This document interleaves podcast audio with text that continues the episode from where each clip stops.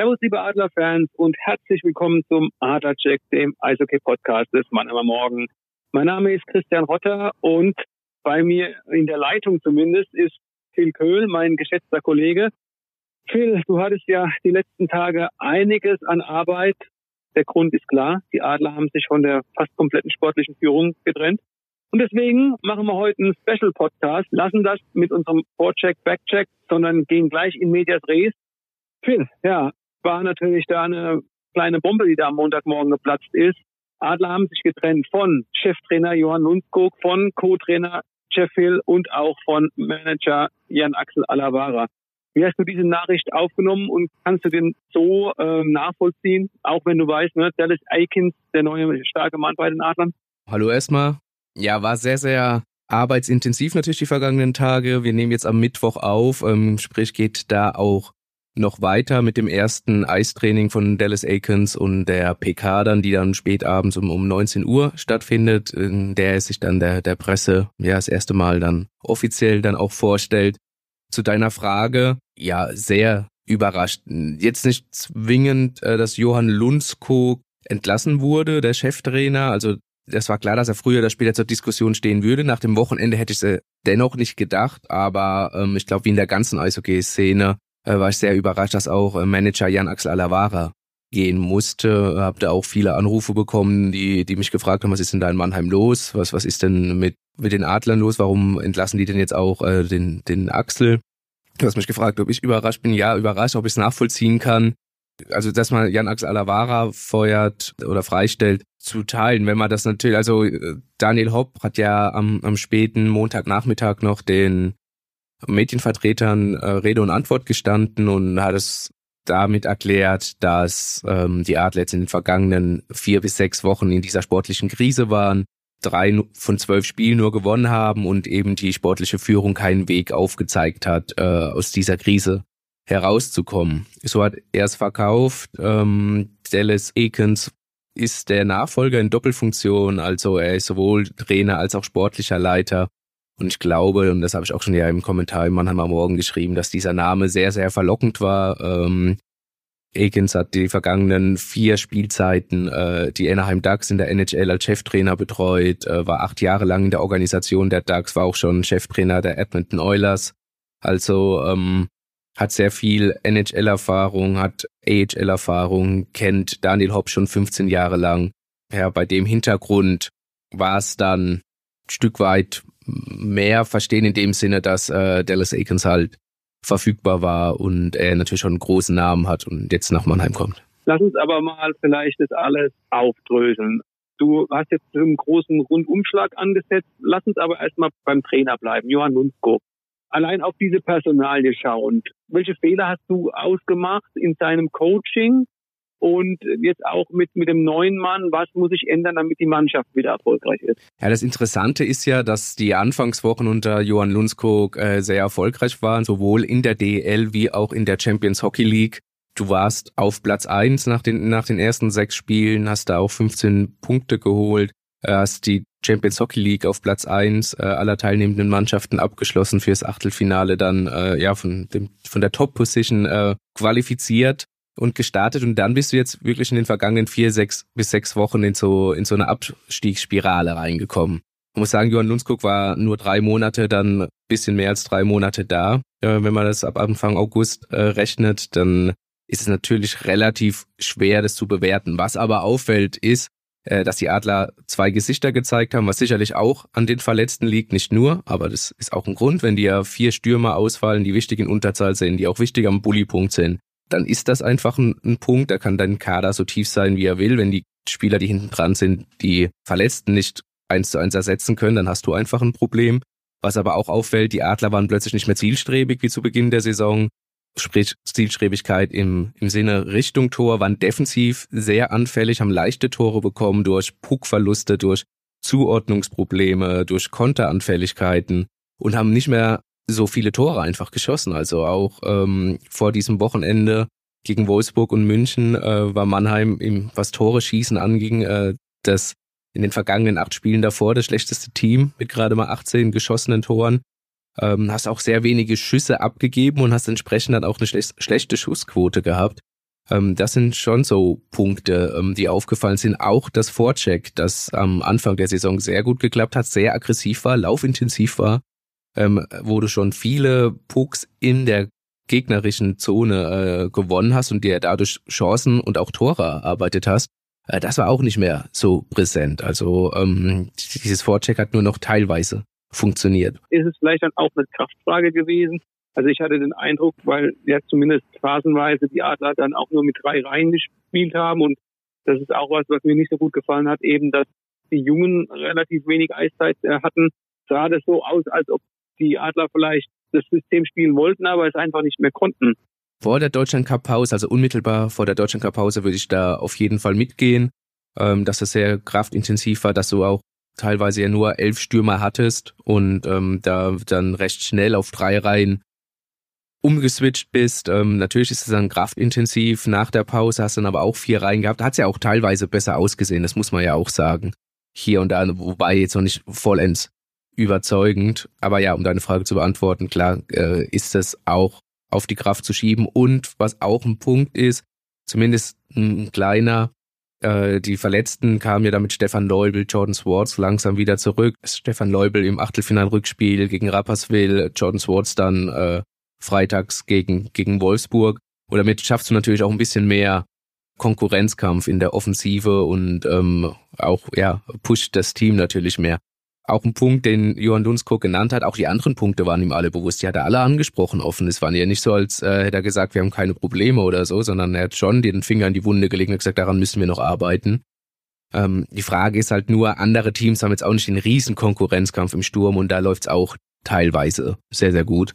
Und ähm, aber es ist bestimmt auch ein kleiner Punkt der fehlende Konkurrenzkampf in den vergangenen Wochen. Lass uns mal einen Quervergleich ziehen, Phil. In der vergangenen Saison wir auch mitbekommen, wie die Eisbären Berlin performt haben, nämlich im Grunde gar nicht.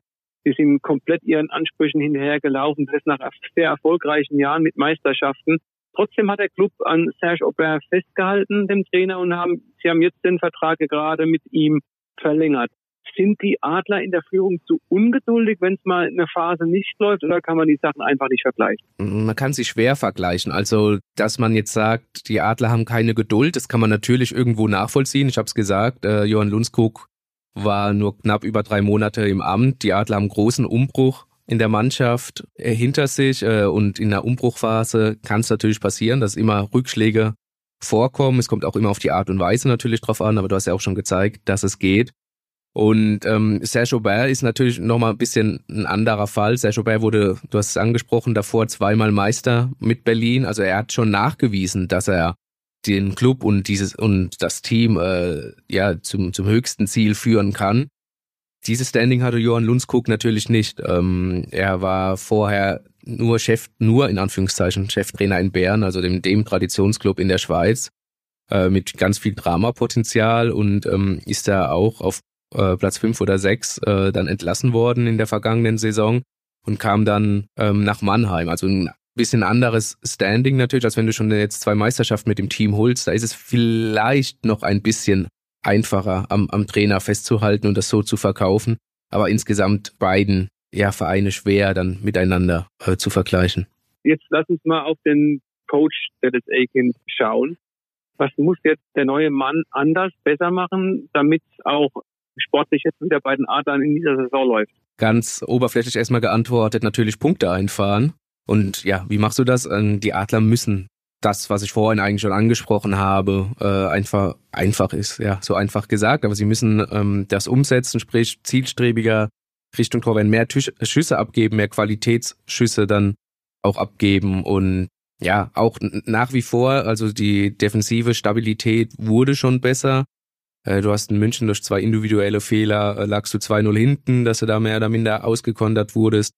Ähm, und dann äh, kriegst du ein Powerplay, das, oder eine Unterzahl. München war im Powerplay, das, das 3-0, so flippermäßig, ist ja auch teilweise unglücklich gelaufen, aber trotzdem die Stabilität in der Defensive muss natürlich besser werden und du musst mehr Tore schießen und dann kommen auch zwangsläufig die Punkte. Was wir auch festhalten müssen, und das haben unsere Recherchen in den vergangenen Tagen ja ergeben, es gab kein Tischtuch, das jetzt zerschnitten wäre zwischen Mannschaft und Trainer. Also viele Spieler haben sogar eher ja, traurig bis konsterniert reagiert, dass Johann Lundskog so früh gehen muss. Trotzdem kann es für einige auch ein Neuanfang sein. Also ich denke da gerade an die Underperformer, die, die wir ja auch schon ein paar Mal angesprochen haben, wie Jordan Murray in der, der, der Verteidigung und Tyler Goddett in, im Sturm.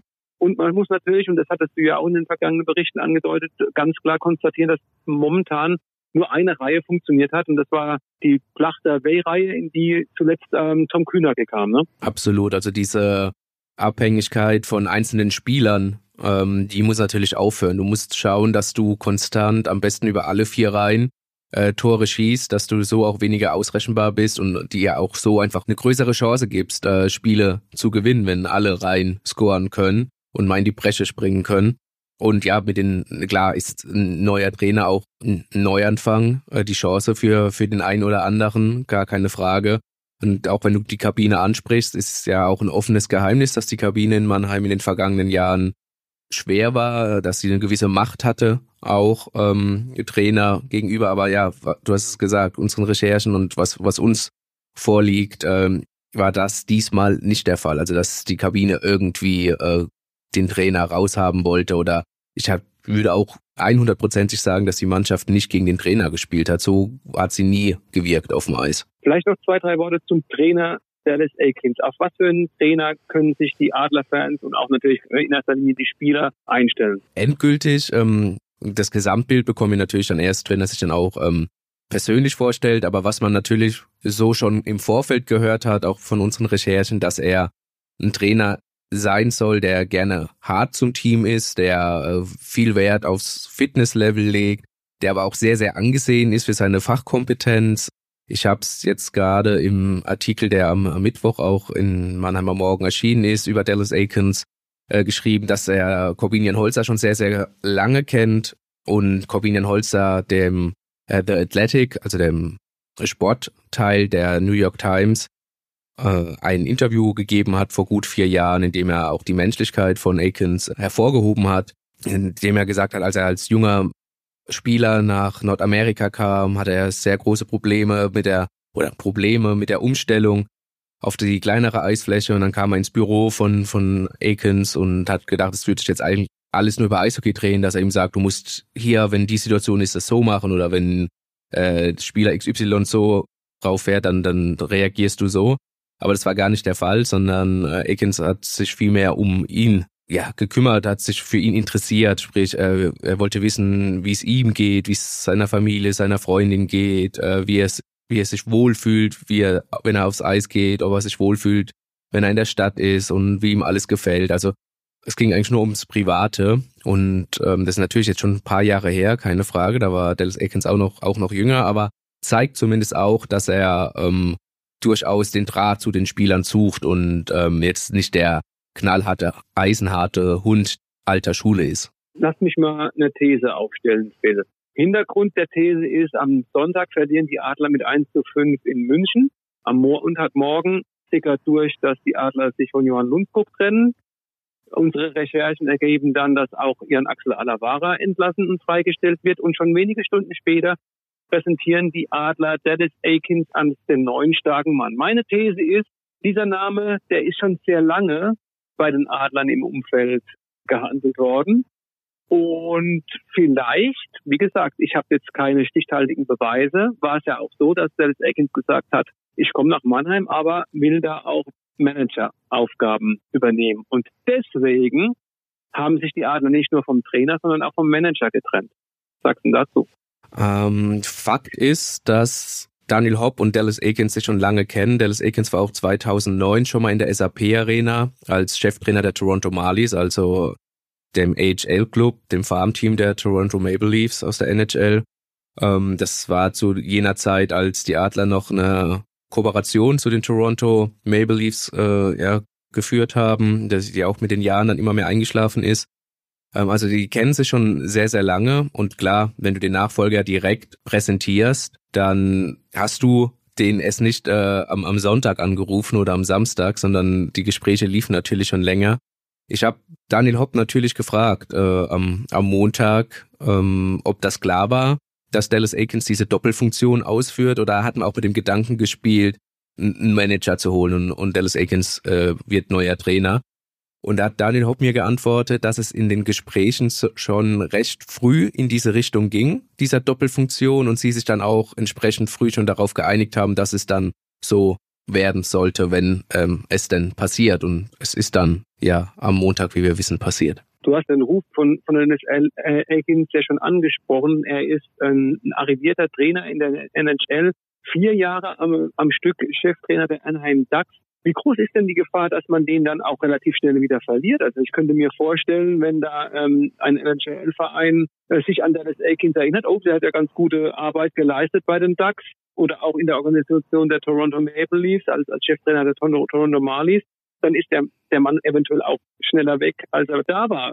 Droht dieses Schicksal? Also ich gehe schon von aus, dass Dallas Aikens, ähm, der jetzt erstmal nur einen Vertrag bis Saisonende hat, äh, eine NHL-Ausstiegsklausel hat ohne es zu wissen, aber das ist auch ganz normal in der Szene. Ich glaube, du brauchst da keine Ausstiegsklausel, wenn die NHL ruft. Ausstiegsklausel hin oder her, da ist er weg. Ob mit oder ohne, ähm, kann natürlich immer passieren. Vielleicht hat er auch sein Wort drauf gegeben, dass er bis zum Ende bleibt.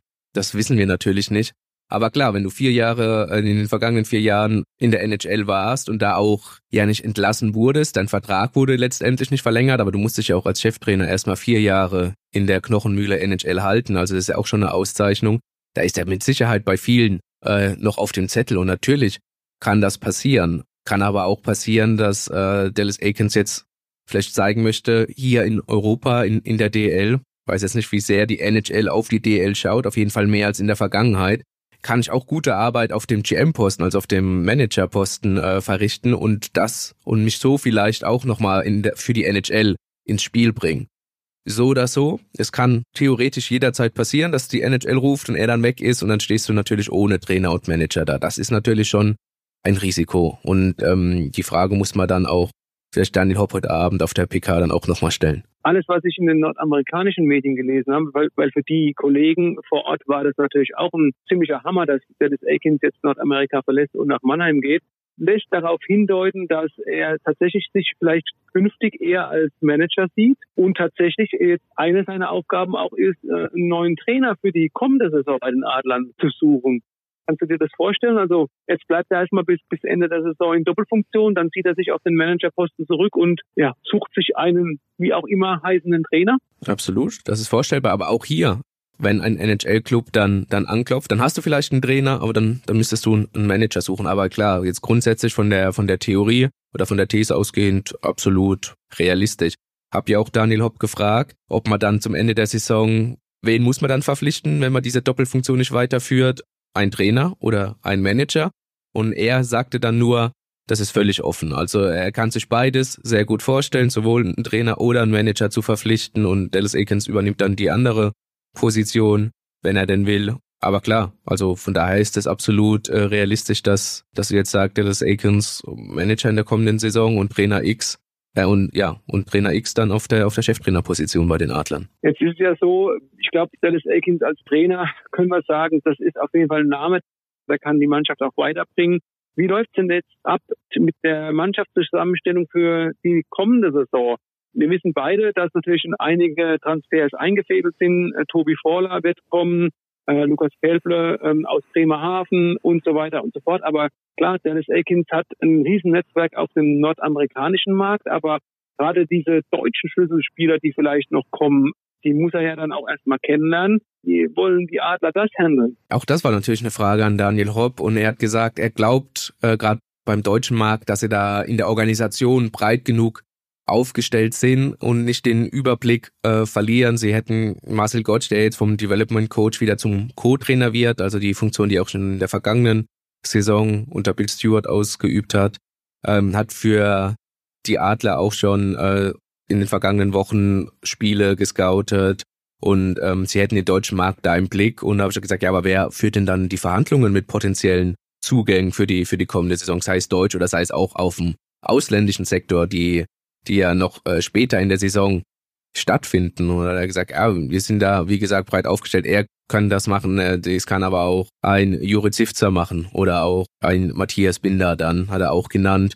Also sieht das nicht als Problem, hat aber dennoch am, dann hinterhergeschoben, dass äh, Dallas Aikens jetzt erstmal ankommen soll und sich ein Bild machen soll. Wichtig sind jetzt erstmal die sportliche äh, Krise, die, die, die sportlichen Aspekte, um da jetzt wieder auf Kurs zu kommen und, und dann spricht man auch über die, über die weiteren Schritte, was äh, Kader für die kommende Saison angeht.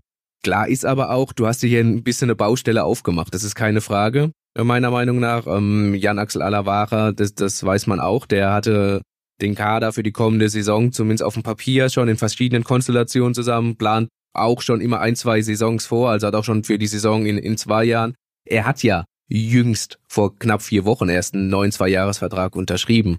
Sprich, er war da schon sehr weit in der Planung und das ja, liegt jetzt alles ein bisschen brach. Und gerade noch mal kurz, auch wenn es nicht deine Frage war, da, da Einzug, äh, reinzugehen, sieht natürlich für einen Club blöd aus, wenn du deinen Manager vor vier Wochen um zwei weitere Jahre verlängerst und dann heißt es plötzlich, äh, bis hierhin vielen Dank, ähm, das war's mit der Zusammenarbeit. Auch Daniel Hopp zugegeben, hat er gesagt, ja, das sieht für einen Club natürlich blöd aus, äh, nimmt er auch teilweise auf sich, äh, dass er da einen Fehler gemacht hat, aber er findet es besser, einen Fehler zu erkennen und zu revidieren, als ihn nur zu erkennen und, und nichts zu machen. Das war seine Aussage dazu. Okay, ist, ist eine schwierige Sache. Du hast ja auch mit Jan-Axel Alavara länger gesprochen, wenn es jetzt aus Mannheimer Sicht, aus Adlers Sicht äh, nur ein Randaspekt ist, aber ich glaube, das ist auch kein, kein Geheimnis, können wir sagen. Wir haben sehr, sehr gut und intensiv mit Jan-Axel Alavara zusammengearbeitet. Er hatte immer ein offenes Ohr. Ich glaube auch für die Belange der Fans. Äh, einfach auch ein, ein ganz feiner Mensch.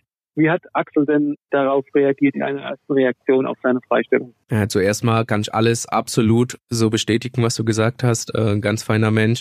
Er hat sehr, sehr äh, professionell reagiert, absolut. Also wer jetzt damit gerechnet hätte, er würde jetzt böse nachtreten oder irgendwie was in den Raum stellen, gar nicht. Er hat kein einziges böses Wort über, über die Adler, über die Menschen, die dort arbeiten, über die Organisation verloren, sondern hat im Gegenteil, er hat gesagt, er hat jede Sekunde genossen. Ähm, Mannheim ist was ganz Besonderes. Er hat noch nie so eine Leidenschaft erlebt. Er ist ehemaliger Profi. Er hat auch für die Buffalo Sabres schon in der NHL gearbeitet. Also er ist schon auch ein bisschen rumgekommen, war für Buffalo der Europascout, muss man dazu sagen. Aber er hätte noch nie so eine Leidenschaft erlebt von den Fans bis hin zu den Sponsoren, auch die Menschen in, in der Stadt. Also Mannheim ist eine Eishockey-Stadt und er wünscht auch dem Club weiterhin alles Gute. Er war natürlich enttäuscht und es ist bitter für ihn, dass sie es nicht geschafft haben, langfristig Erfolg zu haben. Und mit langfristig Erfolg meint er natürlich auch nach 2019 wieder Finalserien gespielt zu haben. Das haben die Adler in der Tat nicht, aber sie haben jedes Mal das Halbfinale erreicht, was im Grunde genommen aber auch nicht mehr der Anspruch war von allen. Ähm, also ich habe es vorhin gesagt, du machst dir eine kleine Baustelle auf, indem du Jan Axel Alavara entlassen hast und halt erstmal einen neuen aus Nordamerika holst, der sicherlich gut verknüpft ist, wie du auch richtig ja gesagt hast, aber noch nicht so auf dem deutschen Markt. Aber du verlierst vor allem halt auch einen, einen ganz feinen Menschen und die menschliche Lücke, die, die muss jetzt erstmal gefüllt werden. Das ist die Frage, wie, wie das passieren wird und von wem. Ja, wir haben natürlich jetzt die Personaländerung der sportlichen Führung ähm, an erster Stelle gesetzt hier in unserem Podcast gibt noch so ein paar äh, Spekulationen rund um den Club auf, auf Spielerebene. Ähm, die Kollegen aus Köln haben das ja auch äh, erwähnt in ihrer neuen äh, Ausgabe des Sharkbite Podcasts. Ja, es soll Bewegung bei Leon Gawanke geben, der ja ähm, trotz eines langfristigen Vertrags bei den Adlern ja dann nochmal die Chance gesucht hat, in der NHL unterzukommen, in der Organisation der San Jose Sharks. Allerdings bis jetzt auf einen NHL-Einsatz wartet. Da heißt es, er könnte vielleicht noch in diesem Kalenderjahr nach Mannheim zurückkehren. Und das andere, Tobi Rieder, der nach der Saison auf dem Markt ist, soll sich gegen die Adler und für München entschieden haben. Hast du da mehr Infos? Nicht zwingend mehr. Also Leon Gawanke, das Gerücht, das, das gibt es tatsächlich. Das ist ein bisschen großes Rätselraten, ob er noch in diesem Kalenderjahr nach Mannheim kommt. Er hat ja auch gesagt, er geht nicht nach Nordamerika, um AHL zu spielen. Jetzt sind die San Jose Sharks für diejenigen, die die NHL nicht so verfolgen, ähm, auf dem letzten Platz. Äh, das mit Abstand das schlechteste Team der Liga. Er spielt in der AHL bei den San Jose Barracudas. Ähm, scoret da ganz ordentlich seine Plus-Minus-Bilanz. Ähm, ja, die, da muss man nochmal drüber reden. Die sieht nicht ganz so schön aus. Aber gut, er, er, er spielt dort und er wird nicht hochgezogen bis jetzt. Er bekommt keine Chance äh, in, in der NHL. Und das ist natürlich schon ein Punkt, denke ich, der, der ihn wurmt und deswegen er vielleicht den Weg zurück nach Europa und dann zwangsläufig bei den, zu den Adlern sucht, bei denen er ja für vier Jahre unterschrieben hat. Aber da muss natürlich auch San Jose mitspielen, ob sie ihn aus dem Vertrag dann lassen oder ob sie sagen, nee, pass mal auf, das hier für ein Jahr unterschrieben, den und den Plan haben wir noch mit dir, so wird das gemacht. Das äh, wird sich zeigen und Tobi Rieder äh, ist auch eigentlich für mich noch großes Rätselraten. Ähm, sein sehr guter Kumpel Tom Kühnhackel ist hier in Mannheim, ähm, hat, ist noch nach der Saison zwei Jahre unter Vertrag. Tom Kühnhackel hat wie Tobi Rieder in Schweden gespielt, natürlich in unterschiedlichen äh, Clubs. Das macht Tobi Rieder ja jetzt immer noch. Es wird schon seit längerem spekuliert, dass er nach, ja, nach Mitteleuropa, nach Deutschland zurückkehren wird. Wenn München am, am Ende das Rennen gemacht hat, wie gesagt, da habe ich nichts Konkretes dazu, dann, dann kann man gratulieren zu einem guten Spieler. Aber das wird die Zeit zeigen, wie es so schön heißt, ob er dann dort auch am Ende wirklich landen wird. Und damit wären wir auch am Ende unserer neuen Folge des Adlerjacks. Wenn die Folge gefallen hat, könnt ihr uns gerne ein Like da lassen, könnt ihr uns gerne abonnieren. Am besten unter mannheimer-morgen.de slash podcast. Da sind auch alle weiteren Folgen, die wir in der Vergangenheit schon aufgenommen haben, aufgelistet. Aber wir sind natürlich auch unter allen anderen gängigen Podcast-Plattformen zu finden. In der kommenden Woche kommt dann wieder die Kollegen des Buwegebabbels, Thorsten Hof und Alexander Müller sprechen über den SV Waldhof, bei dem, ähnlich wie bei den Adlern, ja auch ganz viel Gesprächsstoff da ist, die, die, die Hütte ein bisschen brennt, man kann es ruhig schon so plakativ sagen. Und wir sind dann wieder in zwei Wochen da. Geplant ist dann, die Zusage ist schon mal da, dass der ehemalige Adlerspieler Frank Mauer dann hier zu Gast sein wird. Also könnt ihr uns auch sehr gerne, falls ihr Fragen an Frankie habt, den ehemaligen Jungadler und Meisterspieler von 2015 uns zukommen lassen. Am besten unter podcast.mannheimer-morgen.de. Würde uns sehr freuen. Und das nochmal als Anmerkung zum Schluss. Es ist auch möglich bei Mannheimer Morgen ein Adler-Abo abzuschließen. Das für 1,50 die Woche. Ihr habt Zugriff auf alle Artikel, die mit den Adler Mannheim zu tun haben. Bis dahin, bleibt gesund und vor allem schaut Eishockey. Ciao, ciao.